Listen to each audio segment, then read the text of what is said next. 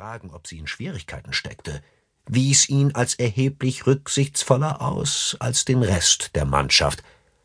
Sie hatte keine Ahnung, warum der Mann ein Auge auf sie hatte, aber sie war deswegen sowohl dankbar als auch beschämt. Als sie neu an Bord gekommen war, hatte sie darauf gebrannt, sich auszuzeichnen.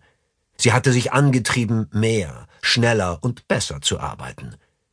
Es war ihr wundervoll vorgekommen, wieder auf dem Deck eines Schiffes zu stehen. Immer das gleiche Essen, das schlecht gelagert worden war. Überfüllte, stinkende Quartiere, ja selbst die Grobheit der Leute, die sie ihre Schiffskameraden nennen musste, all das war ihr in den ersten Tagen auf Deck noch erträglich erschienen.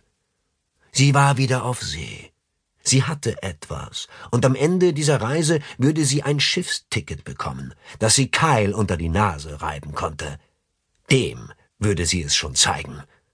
Sie hatte sich geschworen, ihr Schiff wiederzubekommen und war entschlossen daran gegangen, so rasch wie möglich zu lernen, auf diesem neuen Schiff zu arbeiten. Aber trotz all ihrer Bemühungen auf der Reaper kam zu dem Manko ihrer mangelnden Erfahrung noch ihre geringe Körpergröße hinzu. Das hier war ein Schlachterschiff, kein Handelsschiff. Das Ziel des Kapitäns war nicht, so schnell wie möglich von einem Punkt zum anderen zu kommen und seine Waren abzuliefern. Stattdessen schlug er einen Zickzackkurs ein und suchte nach Beute. Auf dem Schiff drängte sich eine weit größere Mannschaft als auf einem Handelsschiff gleicher Größe. Denn zusätzlich zum Segeln mussten noch genügend Männer an Bord sein, die die Jagd, das Schlachten, das Fettauslassen und die Lagerung des erbeuteten Fleisches und des Trans übernehmen konnten. Daher war das Schiff voller und weniger sauber. Althea hielt an ihrer Entschlossenheit fest, schnell und gut zu lernen. Doch Entschlossenheit allein machte sie noch nicht zu den besten Matrosen auf diesem stinkenden Schiff. Sie wusste, in irgendeiner abgestumpften Ecke ihres Verstandes, dass sich ihre Fähigkeiten und ihr Durchhaltevermögen erheblich verbessert hatten, seit sie auf der Reaper angeheuert hatte. Und sie wusste auch, dass das Erreichte noch längst nicht genügte.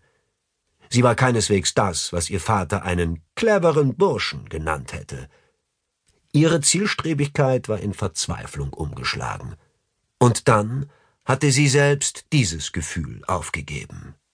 Jetzt versuchte sie nur noch den jeweiligen Tag zu überstehen und dachte kaum an etwas anderes. Sie war einer der drei Schiffsjungen an Bord des Schlachterschiffes. Die beiden anderen waren jüngere Verwandte des Kapitäns und hatten das Glück, die einfacheren Aufgaben zugewiesen zu bekommen, Sie bedienten den Kapitän und den ersten Maat beim Essen und bekamen so häufig die Chance, die Reste der anständigen Mahlzeiten zu vertilgen. Außerdem halfen sie auch oft dem Koch bei den weniger schwierigen Aufgaben, die Mahlzeiten für die Mannschaft zuzubereiten. Athea beneidete die beiden die meiste Zeit darum. Jedenfalls glaubte sie das, weil sie häufig drinnen bleiben konnten, nicht nur geschützt vor dem Sturm, sondern auch in der Nähe eines warmen Ofens. Auf Althea, den überzähligen Schiffsjungen, entfielen die gröberen Arbeiten, die Schiffsjungen zu erledigen hatten, die schmutzigeren Aufräumarbeiten, das Schleppen von Eimern voller Matsch und Teer und all die überfälligen Arbeiten, die ein zusätzlicher Mann erledigen konnte.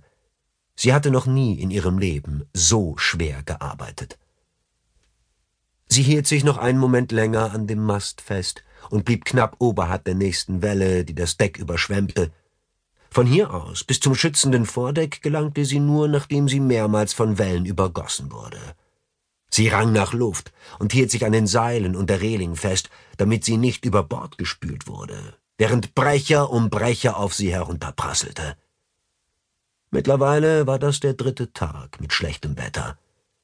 Bevor dieser Sturm anfing, hatte Althea geglaubt, dass es nicht mehr schlimmer kommen könnte. Für die erfahreneren Matrosen schien das jedoch eine ganz normale Jahreszeit auf der äußeren Passage zu sein. Sie fluchten zwar und verlangten von Saar, dass er das schlechte Wetter endlich beendete, aber es kam stets so, dass einer von einem noch schlimmeren Sturm erzählte, den sie auf einem noch weniger seetüchtigen Schiff überstanden hatten. Ed, Junge, Beweg dich, wenn du heute Abend noch deine Portion vom Essen bekommen willst, ganz zu schweigen davon, wenn es noch ein